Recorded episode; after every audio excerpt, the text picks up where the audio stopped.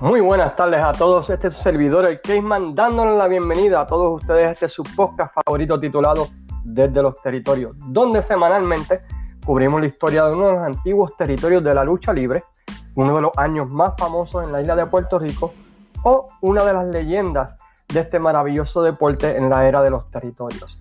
Esta semana estaremos haciendo esto último, estaremos mirando la carrera de The Greatest Wrestler on God's Green Earth Handsome Harley Race, o si lo conocieron solamente en su rol en la WWF como King Harley Race.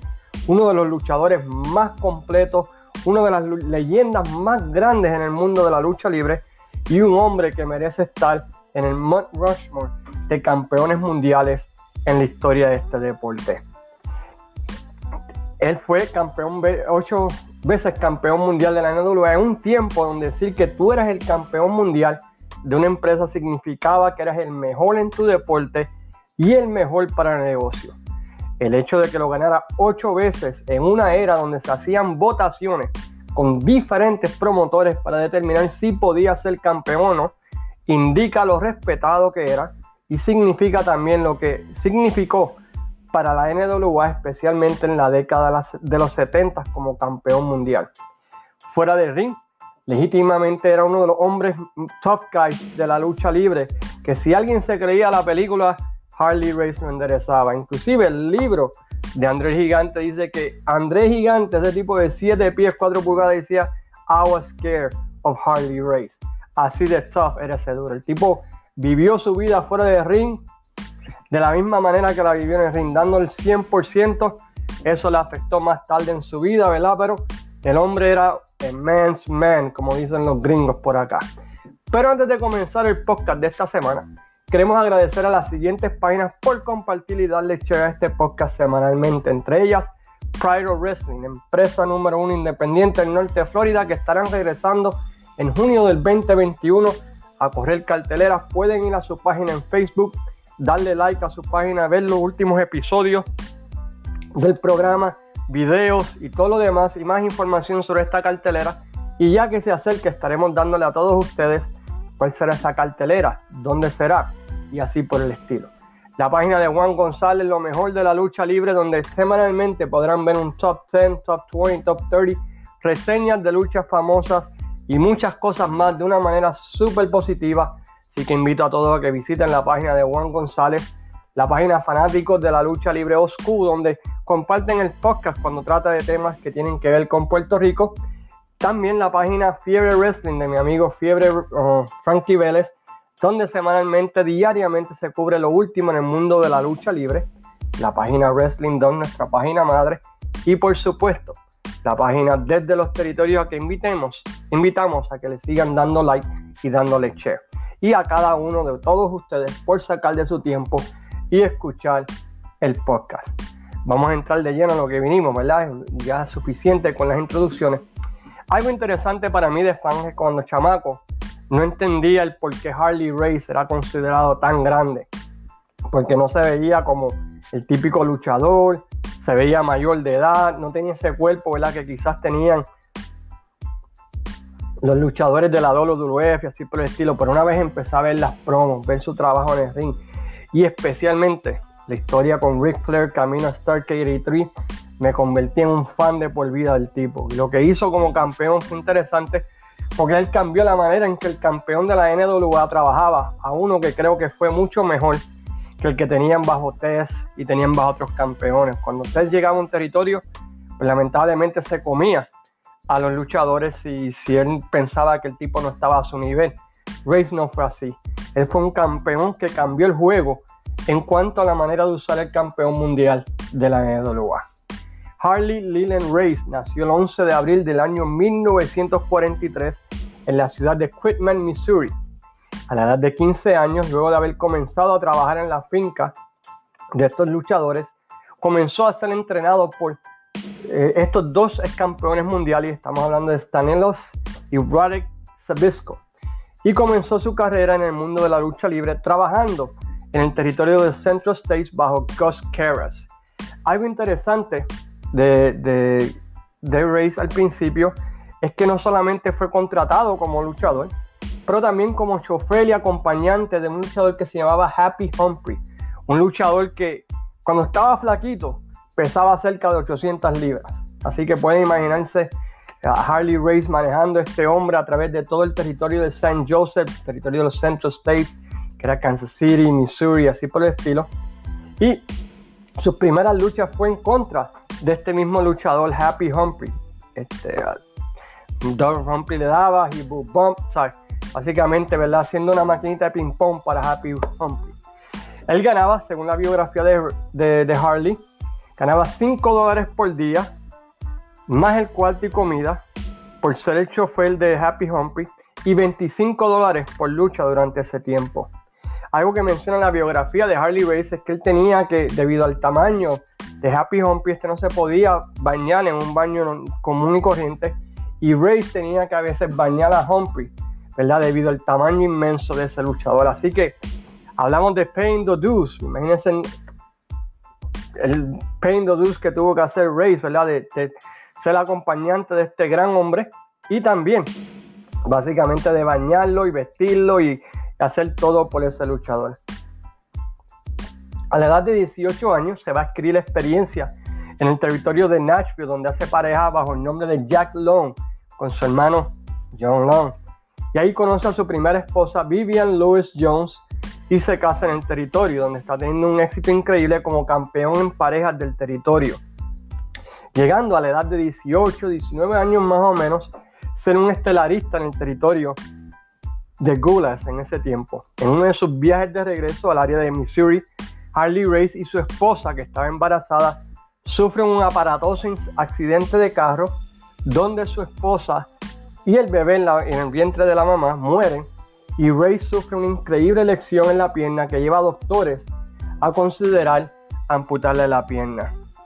Dice la biografía de Harley Race, al igual que otros historiadores, de que Gus Karras, al enterarse de esto, fue donde el doctor y básicamente le hizo una oferta que el doctor no pudo rechazar para que no le amputara la pierna a, a Gus Karras. Interesantemente, Gus Karras pues era una persona, un promotor, que era una de las personas más influyentes en todo el área de Missouri, todo el área de Kansas, no tan solo en el deporte, pero también en la política y otras áreas de negocios legales y también ilegales. Así que podemos considerar la oferta que le hizo el doctor que no pudo rechazar para que no le amputara la pierna.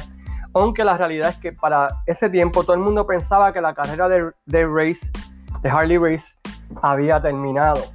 Por el próximo año, Race le metió al training y, terapia física y pudo regresar al ring en 1963 para la empresa de Curtis y también al territorio de Boston donde luchó como el gran Mephisto.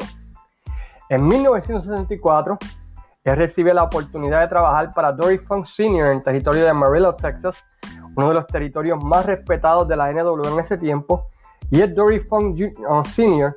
quien le dice que use su nombre verdadero de Harley Race en vez de usar el nombre de Jack Long o el de Grant Mortimer, perdón, había dicho Grant Mephisto, pero es Grant Mortimer, que usó en territorio de Boston. Existe discrepancia durante este tiempo en cuanto exactamente cuándo es que Race conoce a Larry Heenan. Su biografía y algunos historiadores indican que fue mientras estuvo en Amarillo, Texas. Otras fuentes aseguran que fue después cuando regresa al área de Missouri y Kansas City. Sea como sea, en 1965 él debuta en la AWA haciendo pareja junto a Larry Heenan, el papá de Kurt Heenan o Mr. Perfect, como quieran llamarlo, y por los próximos cuatro años se convierten en la pareja número uno de la AWA pareja número uno básicamente en Japón también, ganando el título mundial en pareja en tres ocasiones y teniendo grandes feudos en contra de parejas como Cruiser y, Bruiser, The, Crusher y Bruiser, que eran la pareja dominante de los años 60 en la AWA alrededor del mundo. Interesantemente de este, de este feudo es que Crusher y Bruiser eran rudos. Cuando comenzaron el feudo con Larry Heenan y con Handsome Harley Race, estos últimos, eh, Crusher, y Bruiser, fueron este, virados a face, por decirlo así, y sus luchas hasta el día de hoy son consideradas clásicos de la IWA y recordadas en el área del medio oeste de Estados Unidos, en el área de Illinois, en el área de Minnesota, Wisconsin, que era el área fuerte de la IWA donde hace tiempo. El, el, feudo era bien interesante porque Crusher y Bruiser se burlaban de Racy y Heenan, llamándolos las hermanas Dolly, porque uh, Larry Heenan y, Harley Race tenían un gimmick de que eran hermosos, handsome Harley Race, beautiful Larry Heenan, y, se vestían de mujeres para burlarse de Race y Heenan, a quienes ellos decían que eran afeminados y la gente corrió con eso, llamándolos en las arenas las Dolly, the Dolly Sisters, a Harley Race y a Larry Heenan.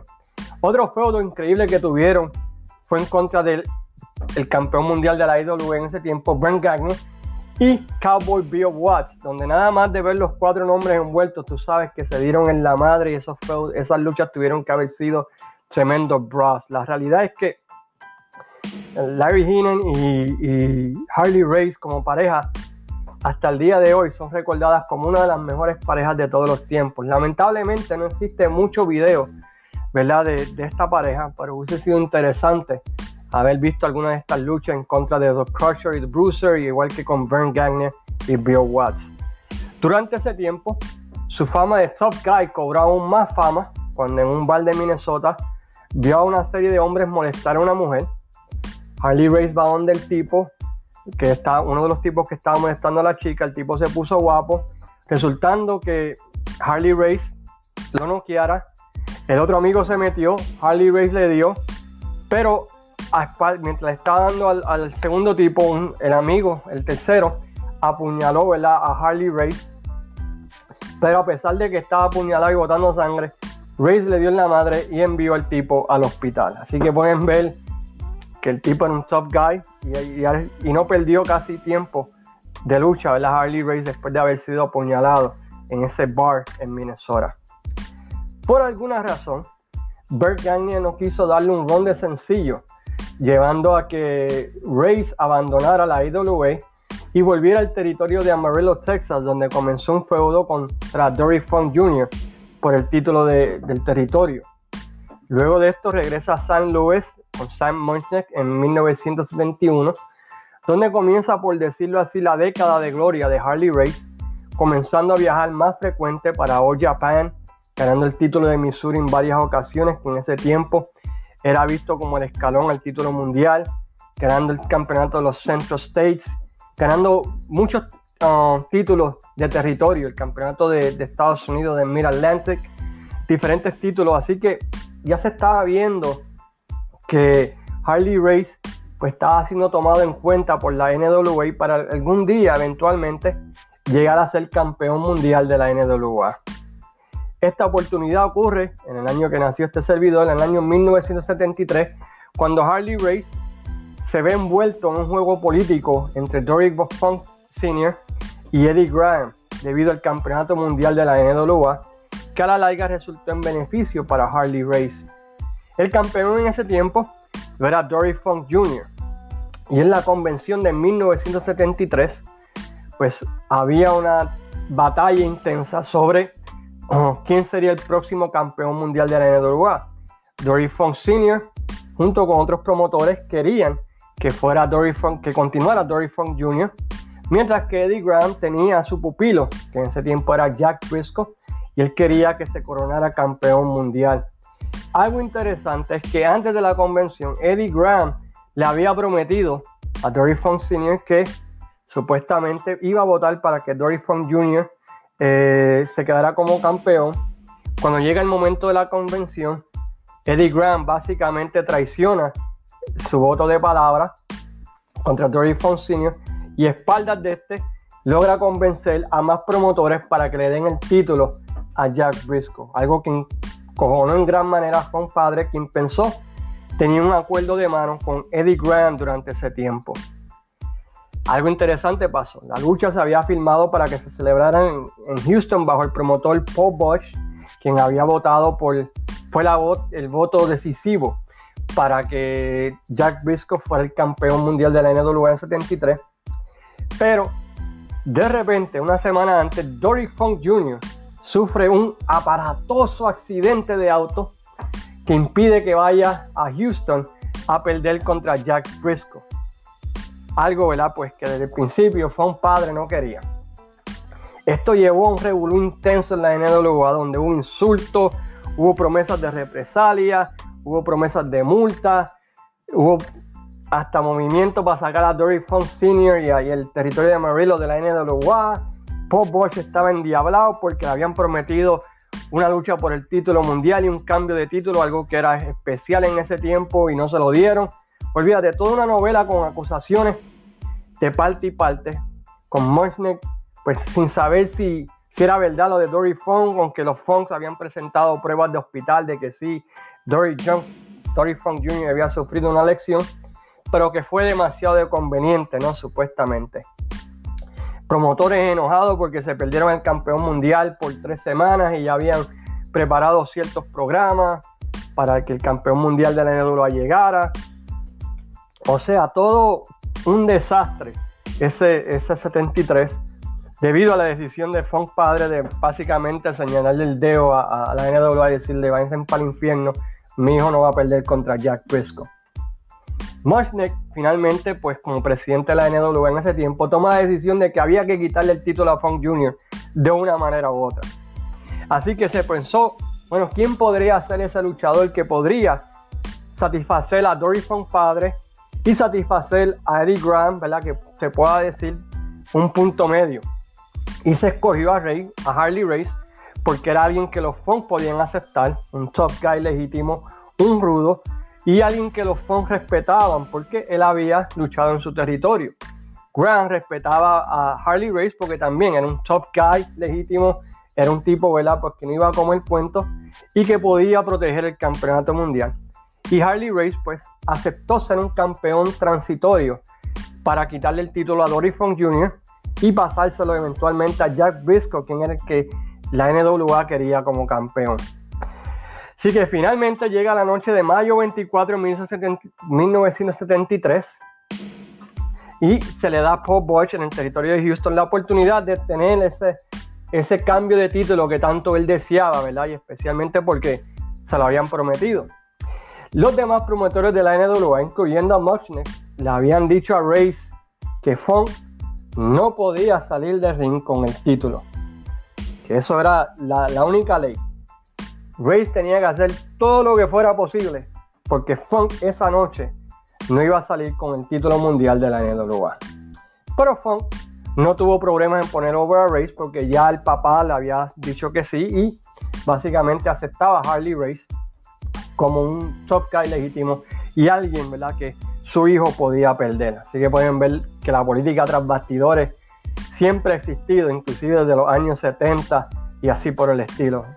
Um, Finalmente, en esa noche, Harley Race se convierte en el campeón de la NWA por primera vez como un campeón transitorio. Aunque Race iba a ser un campeón transitorio, eso no impidió que aprovechara al máximo su tiempo o sus dos meses que tuvo como campeón en lo que se firmaba la lucha con Jack Briscoe, estableciéndose como alguien que la NWA podía contar en un buen futuro podemos mencionar que sería como cuando Edge le ganó el título a Cena, que mucha gente vio que eso era un título transitorio, pero Edge hizo también como campeón ese poquito tiempo, pues que eventualmente le dieron un reinado más largo, pues básicamente es parecido a lo que pasó con Race aquí. Él tuvo dos increíbles feudos, uno con Mr. Wrestling Team Woods en el área de Georgia, donde metió 16.500 personas en el Omni, algo que no se había visto en ese tiempo, en ese estadio y una lucha frente a Bruno Sammartino, llenando el Kill Auditorium en un empate de 60 minutos donde Race se estableció como una de las promos más legítimas del negocio vendiendo la lucha. Él vendió la lucha de Sammartino, vendió la lucha de Tim Woods,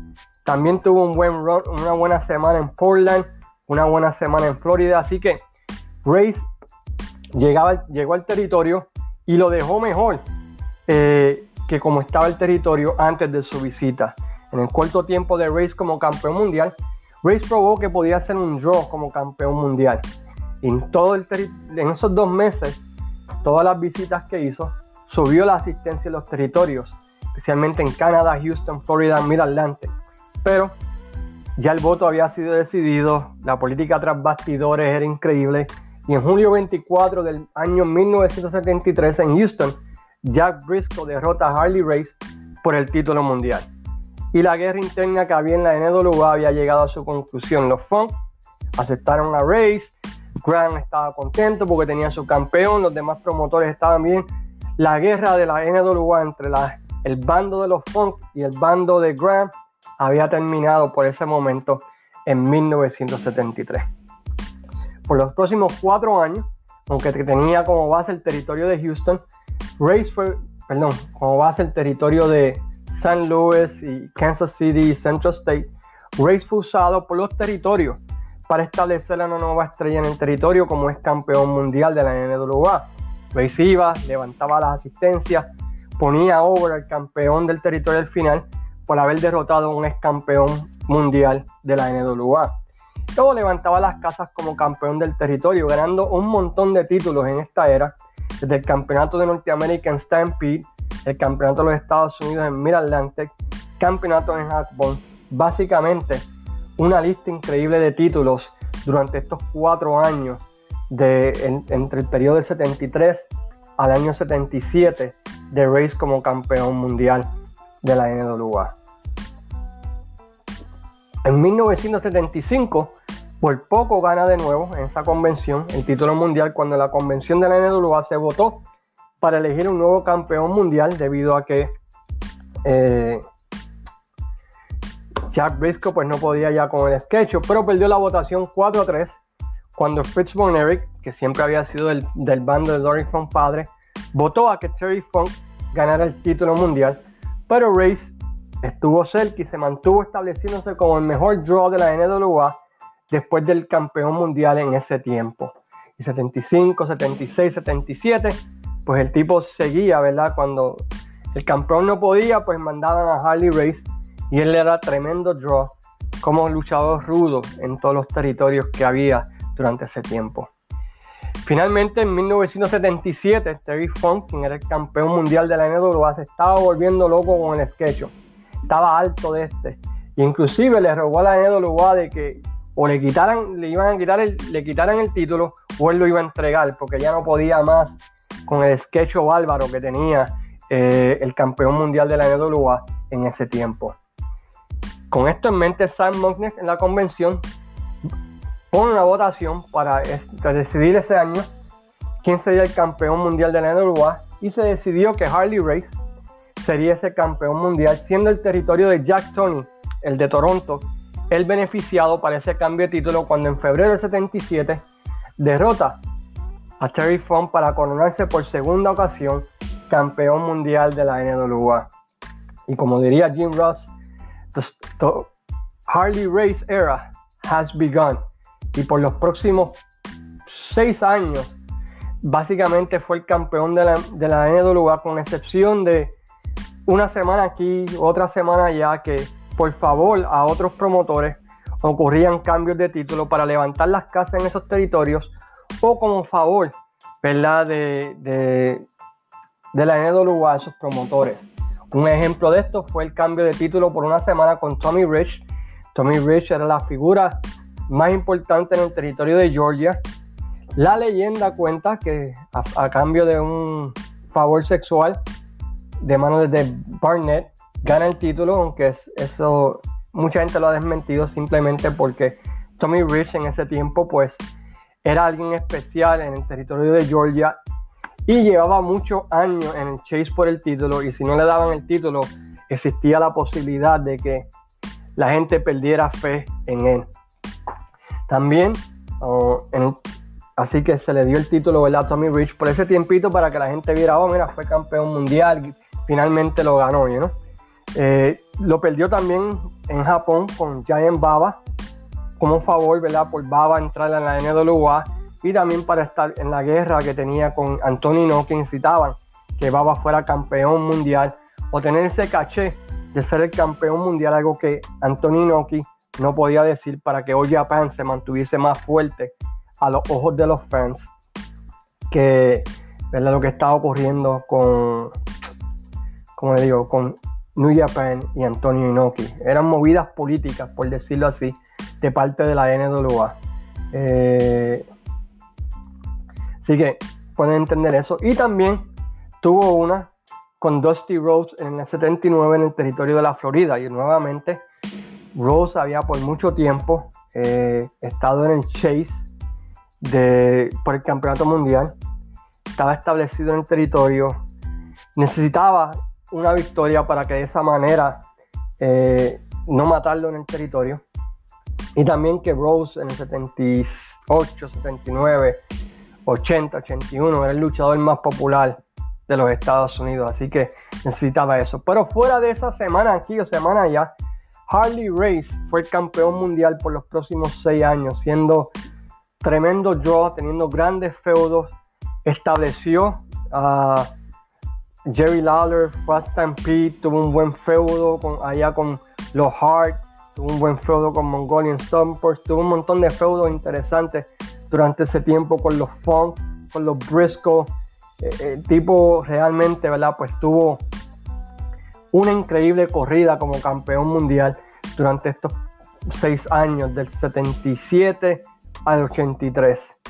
Reis como campeón era amado por los promotores porque al igual que Flair, cuando salía del territorio, la estrella local salía más over o elevada de lo que estaban anteriormente y dejaban a la fanaticada con ganas de ver nuevamente a Reis para ver si en la próxima ocasión la estrella local podía ganar el campeonato. Y eso es una diferencia grande de Harley Race como campeón de los otros campeones mundiales de la NWA. Race no solamente llegaba y te calentaba el territorio, sino que al final tu estrella local era más over. Como consideramos al principio, era un luchador que como campeón mundial, si no te llevabas bien con él, él venía y te comía en el ring, no te daba nada, te limpiaban 4 o 5 minutos y para afuera. Buddy Rogers estaba más pendiente a él, y muchos de los otros campeones que llegaban, como Dory Funk y Jack Briscoe, eran tremendos luchadores científicos, pero no tenían el paquete entero que tenía Harley Race de venderte un feudo, darte promo, darte todas estas diferentes cosas que Dory Funk y Jack Briscoe, por ejemplo, no tenían en ese tiempo como campeón mundial. Ellos llegaban, luchaban con el campeón local, la gente iba a verlos porque eran campeones mundiales de la NWA y no era todos los días que tú podías ver un campeón mundial. Pero Race cambió la manera de presentar el campeón mundial de la NWA, el trabajo del campeón mundial de la NWA de elevar las estrellas locales para una futura revancha. Race como campeón fue tan excelente que inclusive Vince McMahon padre, que usualmente no usaba el campeón mundial de la NWA, que visitara el territorio de la World Wide Wrestling Federation, utilizó grandemente a Harley Race como campeón mundial y lo llevó varias ocasiones al Madison Square Garden a defender el título. Uno de estos feudos, una de estas ocasiones fue un feudo de dos luchas que tuvo contra Superstar Billy Graham, que fueron excelentes. Tuvieron una en Nueva York y tuvieron una que se llamaba el Super Bowl Wrestling en Florida ante más de 28 mil personas. Así que Harley Race era una persona aceptada, inclusive por personas que no aceptaban al campeón mundial de la NWA como también ocurría en el territorio de Memphis, ¿verdad? Que Jerry Lawler y usualmente y Jeff Jarrett usaban, Jerry Jarrett, perdón, usaban al campeón de la IWA, pero eh, con Harley Race, pues utilizaban, porque el tipo como campeón mundial hacía el trabajo de manera excelente. También ah, durante este tiempo tuvo una lucha de unificación junto a Buck Backlund, que fue muy buena y excelente. También tuvo una serie frente a Hércules allá en el territorio de Stampede que fueron llenos totales y elevaron las casas en el territorio de Stampede. Mirada a Harley Race, biografía de Harley Race. Finalmente llega a la isla como campeón mundial de la NWA para la cartelera del Día de Reyes de 1981 para defender el título mundial de la NWA en el Coliseo Roberto Clemente frente a Carlos Colón, quien había ganado la oportunidad de enfrentarse a, Rey, a Harley Race al haber derrotado a Abdullah the Butcher en el cierre de temporada del año 1980 en una lucha donde el ganador se enfrentaría a Harley Race en lo que sería la primera vez que el título mundial de la NWA se defendería en la Capital Sports Promotion. No fue la primera vez que el campeonato mundial de la NWA se defendió en Puerto Rico, ya que anteriormente se había defendido en la isla bajo la promoción EONG Promotions del territorio de Florida. En esa lucha del Día de Reyes, Rey retiene el título en el histórico ángulo o histórico segmento donde Dutch Mantel, vestido de Santa, Santa Claus, va y entra y le cuesta la lucha a Carlos y le da una catimba a Carlos para mover el feudo, ¿verdad? Así por el estilo. Se firma la revancha de Harley Race y Carlos Colón en una cartelera llamada Noche de Campeones, celebrada el 18 de abril de 1981 ante una asistencia paga de 20.000 personas en el Gran Bison que vieron en ese tremendo cartel de Noche de Campeones a Harley Race retener frente a Carlos Colón. En, una parte, esa cartelera de Campeones estuvo fuera de este mundo. Harley Race contra Carlos Colón, Dory Funk contra Mil Máscaras y Jerry Briscoe, Les Thornton contra Dick Steinberg, Pago Hernández contra Jack Veneno, Killer Car Crew contra Invader 1, Los Médicos 1 y 2 contra Pierre Rick Martel, Tommy Gerber versus Luke Williams. Así que Tremenda noche campeones. Anyway, eso es una parte de la biografía de Race. Debido a la increíble popularidad de Dusty Rose, la NWA decidió darle el título mundial de la NWA este el 21 de junio del año 1981. Y todo parecería indicar que los días de Race como campeón habían terminado, ya que cuando Ray Rhodes fracasa como campeón mundial, Rose es uno de esos luchadores que es mejor en el chase que con el título. Se decidió dar el título al futuro de la NWA, Ric Flair, que llevó el título mundial a nuevos niveles de popularidad a principios de los 80. Si Race eh, había establecido un modelo, Race, I mean, Ric Flair mejoró ese modelo que había establecido eh, Harley Race durante el 77 al 81. ya como campeón, regresa a Puerto Rico en el 81 para enfrentarse a Carlos Colón en octubre 24 del 81, donde Carlos Colón lo derrota limpiamente. En el 82 ah, creo que también regresa a retar por el Campeonato Mundial de la World Wrestling Council cuando se establece el título para establecer este campeonato. Y por los próximos dos años, Race básicamente permanece o en el territorio de Central States, donde había adquirido un por ciento de la compañía junto a Bob Gaigo, y continúa luchando como estelarista en el territorio de San Luis, haciendo sus viajes ocasionales a Houston, Stampede Wrestling, a Florida para las carteleras grandes de los promotores de dichos territorios, porque a pesar de que no era campeón, él continuaba siendo uno de los mejores draws de la NWA durante ese tiempo, así que en carteleras grandes, al igual que en Puerto Rico, Harley Race llegó a visitarla porque su nombre significaba algo, no era lo mismo decir Julio el Matapuerco que decir va a ir Handsome Harley Race, the greatest wrestler on God's green earth. Finalmente, en 1983, luego del éxito de una cartelera en, Greensboro, North Carolina, donde Ricky Steamboat y Mark Block derrotan a Sergeant Slaughter y Tom Carnoro, a Jim Crockett se le mete en la cabeza hacer un evento súper grande llamado Stargate 83. Y un evento la que Dusty Rose puso el nombre, pero que Gary Hart bajo McDaniels y otros luchadores fueron los bookers de ese, evento, donde se decide declarar Starcade 83 con la idea de que Ric Flair ganara el título mundial ahí nuevamente y que básicamente, ¿verdad? Pues este, se le pasara la antorcha a Ric Flair como el, futuro de la NWA en ese tiempo. Así que la idea era de que Race ganaría el título y le pasaría la antorcha a Ric Flair como próximo campeón.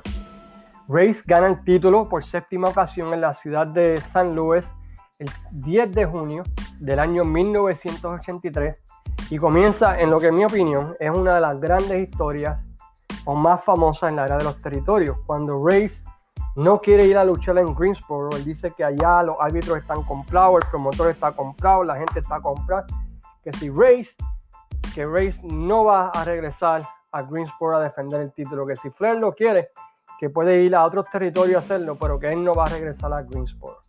Y pone una recompensa en la cabeza de Flair por 25 mil dólares, la cual, ¿verdad? Pues Dick Slater y Bob Orton cobraron, pero lastimaron a, a Ric Flair, por esto probó ser infructífero ya que la lucha se iba a realizar. Durante este tiempo de Race como campeón, Él regresa a Puerto Rico nuevamente para una lucha de unificación frente a Carlos Colón en lo que fue el, evento estelar, disculpen, del aniversario 83, que fue un empate de una hora, considerada un gran clásico, que lamentablemente, pues como muchas cosas de la WWC de ese tiempo, no tenemos video de esa lucha y yo espero que algún día Armstrong Ali la suba. Una semana antes de que ocurriera la lucha de Stargate, la leyenda cuenta y un suceso que tanto está en la biografía de Race como de muchos historiadores. Vince McMahon se reúne con Harley Race, donde le ofrece una cantidad de dinero increíble para que Harley Race no se presente en Stargate 83, se vaya a la WWF y haga una lucha unificatoria contra Hulk Hogan para que de esa manera Hulk Hogan quedase como el campeón y básicamente fastidiar a la NWA. Vince hace esta oferta y Race le dice que vaya con él al baño. Y Race le dice, mira, tú ves esa cara en el espejo, pues soy yo. Yo no podría mirarme en el espejo si yo hago, acepto esta oferta. Y rechaza la oferta de, de Vince McMahon. En parte porque era leal a la NWA en parte porque quería hacerle el job a Flair y también porque era dueño o tenía por ciento en el territorio de San Luis y tenía en por ciento en el territorio de Central States. Así que él hacer eso, pues mataría sus dos territorios y sus dos fuentes de ingresos. Según cuenta la leyenda, Vince cometió el error de tirarle de tan enojado que estaba que Reyes lo rechazara y Reyes le dio una paliza en el baño a Vince McMahon que se tuvo que ir, ¿verdad? Con la cola entre las patas otra vez para Nueva York. En Stargate 83, Race hace lo correcto, hace el jab, pasa la antorcha a Ric Flair, lo que fue tremendo main event. Establecen Stargate y establecen a Ric Flair como la cara nueva de la lucha libre. Y Race pues permanece, ¿verdad? Básicamente pues como ese ex campeón que va y visita territorios y tiene buenas luchas en pareja y así por el estilo. En el 84, en un tour que ocurrió en Nueva Zelanda, Flair le quería devolver el favor a Race y nuevamente pues le hace eh, por lo que hizo Race por él en Starcade 83 y deja que Race le gane el título mundial allí en Nueva Zelanda. Pero antes de salir tienen otra lucha, ¿verdad? Donde Race pues eh, pierde otra vez el título y se lo da a Ric Flair para que de esa manera nadie en América se entera. Nadie supo eso en América hasta mucho tiempo después y, ¿verdad? Pues fue reconocido luego con el tiempo, pero en el momento no, no había sido reconocido. Durante ese tiempo, la, la WWE trata de entrar al territorio de Kansas City, al territorio de, de Central States, y Harley Race con pistola en mano va donde Hulk Hogan y los hermanos Funk y les pone la pistola en la, al frente, le dice que sea la primera y la última vez que ustedes vengan a mi territorio. Y dicho y hecho, la WWF no volvió por un tiempo a el territorio de los Central States porque Harley Race pues no era una persona que no se podía fastidiar. Otra historia de ese tiempo fue el principio de la carrera de los Road Warriors cuando ellos empezaron Ollie Anderson era su promotor principal en el territorio de Georgia, le había dicho que no le vendieran a nadie, que ellos tenían, que no podían tomar bombs para nadie a menos que él se los dijera. Y trataron de hacerle eso a Harley Race. Y además está decir que Harley Race pues los puso en su sitio. Y ustedes nunca habían visto los Warriors vender tanto en una lucha como lo hicieron en esa con Harley Race. Parecían máquinas de ping pong, parecían los John Bucks. Así por el estilo. El territorio de Kansas, pues, no pudo cambiar con el tiempo. Malas decisiones de Bob Geigo, malas decisiones, ¿verdad? Bueno, Harley Race no tanto, porque Harley Race estaba viajando mucho durante ese tiempo. Pues hicieron que en el 86 Harley Race se encontrara con una deuda de más de medio millón de dólares. Así que no tuvo más opción que irse a trabajar para el enemigo, Vince McMahon, debido a que necesitaba dinero para poder pagar la deuda que había adquirido del territorio de los Central States y que también estaba en desacuerdo como la NWA estaba haciendo las cosas durante ese tiempo donde Jim Crockett pues estaba absorbiendo demasiado el, territorio, el, la NWA y no estaba permitiendo que el campeón mundial de la NWA este, pues viajara como lo hacía antes. No solo eso, pero Bob Geiger también quería vender el territorio y se lo vendió a Jim Crockett durante ese tiempo. Así que Harley Racing opciones. Aunque luchó un par de semanas en Crockett y tuvo un mini feudo con Magnum TA, pues no le quedó más opción que irse donde Vince y ya que necesitaba dinero y trabajar para Vince McMahon durante ese tiempo. Del 86 al 89, pues luchó en la WWF, donde se le dio el gimmick del King Harley Race, que pues se entiende lo estaba haciendo por dinero, ¿no? No, no, quedaba más opción, ya estaba, a pesar de que solamente tenía 43 años durante ese tiempo, pues tenía que hacer dinero, ¿no? Y él vivía una vida pues que no, no era lo que ganaba, sino lo que gastaba, ¿no? Como muchos campeones mundiales de ese tiempo. Tuvo dos buenos feudos, uno con Hassel Jim Duggan, que se puede decir, uno también bueno, tuvo un semi buen feudo con Junkyard Dog, también durante esa era, y tuvo un buen feudo con Hulk Hogan, donde tuvieron varias buenas luchas y elevó a Hulk Hogan en los territorios como San Luis, como Kansas City, en esa área donde Harley Race pues era famoso, Houston, en esa área donde el nombre de Race significaba algo, pues Race le hizo el trabajo a Hulk Hogan para establecerlo a los ojos de los fans de ese tiempo. En una lucha contra Hulk Hogan ese tiempo, y creo que Luis Gómez puso el video en la página de los territorios, él se tira contra una mesa, esta no rompió y de la manera que cayó, esto le causó una hernia que llevó a que tuviera que ser operado en 1989. Luego de esa lección, pues no volvió a ser el mismo luchador y finalmente fue dejado en libertad por la WWE.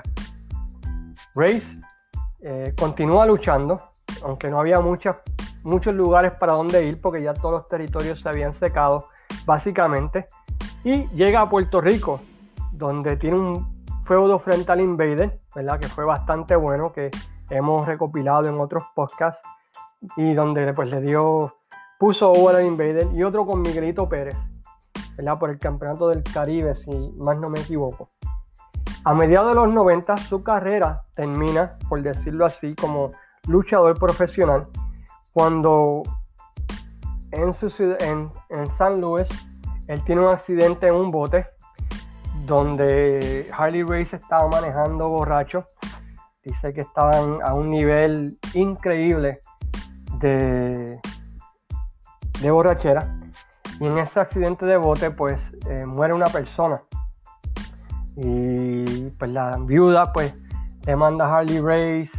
Harley Race también sufrió, creo que se le rompió la nariz, se lastimó otra vez la pierna, sufrió varias lecciones feas que terminan básicamente su carrera en el ring. Él llega un acuerdo, ¿verdad? De cero out of court. Estoy tratando de pensar la palabra en español ahora mismo, pero no me acuerdo. Por 250 mil dólares, pero en ese acuerdo pues no tiene que pasar un tiempo en la cárcel.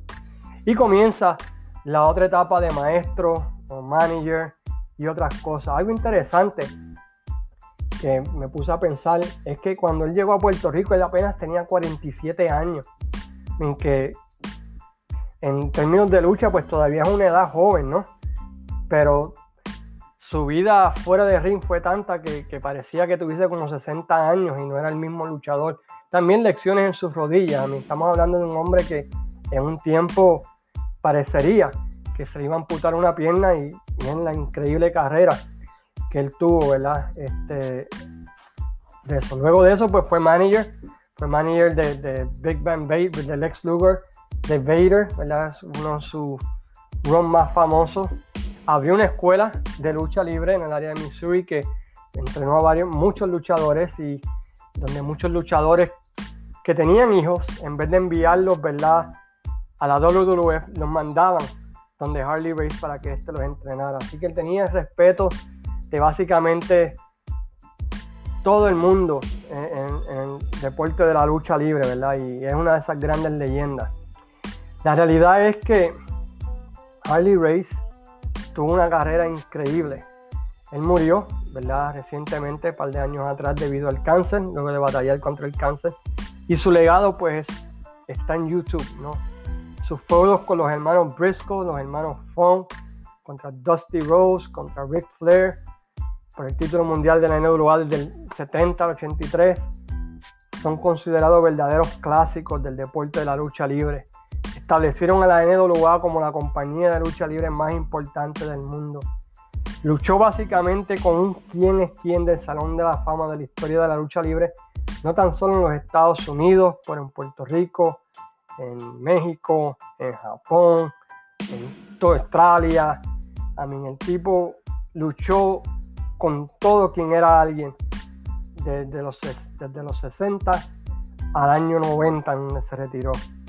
Fue exitoso en todas las promociones que se presentó, ya sea AWA en pareja con Larry Heenan, siendo la pareja más dominante en sus tiempos, en la NWA, en Japón, inclusive en Puerto Rico también fue, fue exitoso. En Puerto Rico se le debe mucho.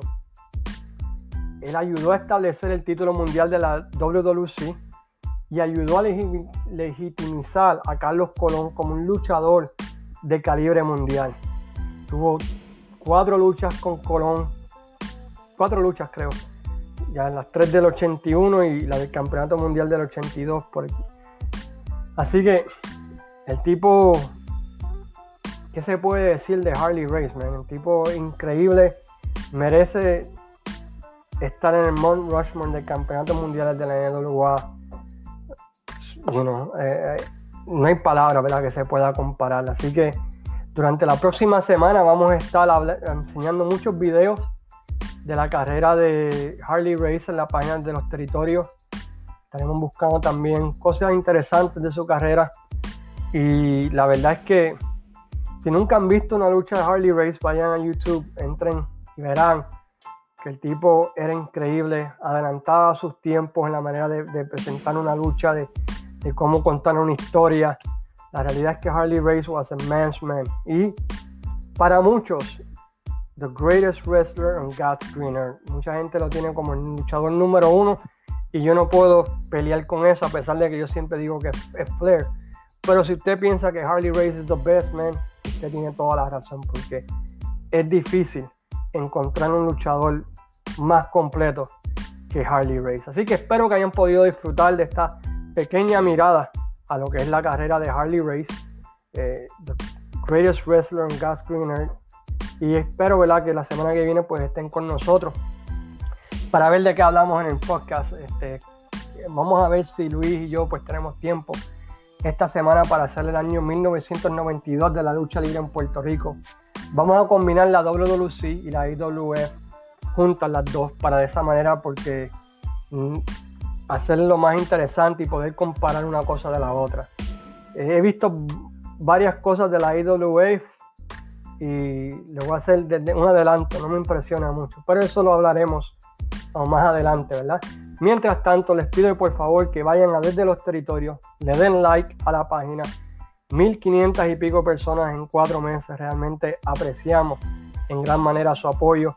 Los podcasts también. He visto que los números para muchos de los podcasts viejitos están subiendo y eso se debe, ¿verdad? Porque agradecen el trabajo que se están haciendo. Así que muchas gracias a todos. Se aprecio de corazón su apoyo y esperamos, ¿verdad? Que la semana que viene pues tener un podcast aún mejor que este, porque nuestra meta es cada semana de Luis Gómez y yo de traerle un mejor podcast, ¿verdad? Para gustado cada uno de todos ustedes. Así que se me cuidan y como bien dicen, siempre digo, sayonara, amigos.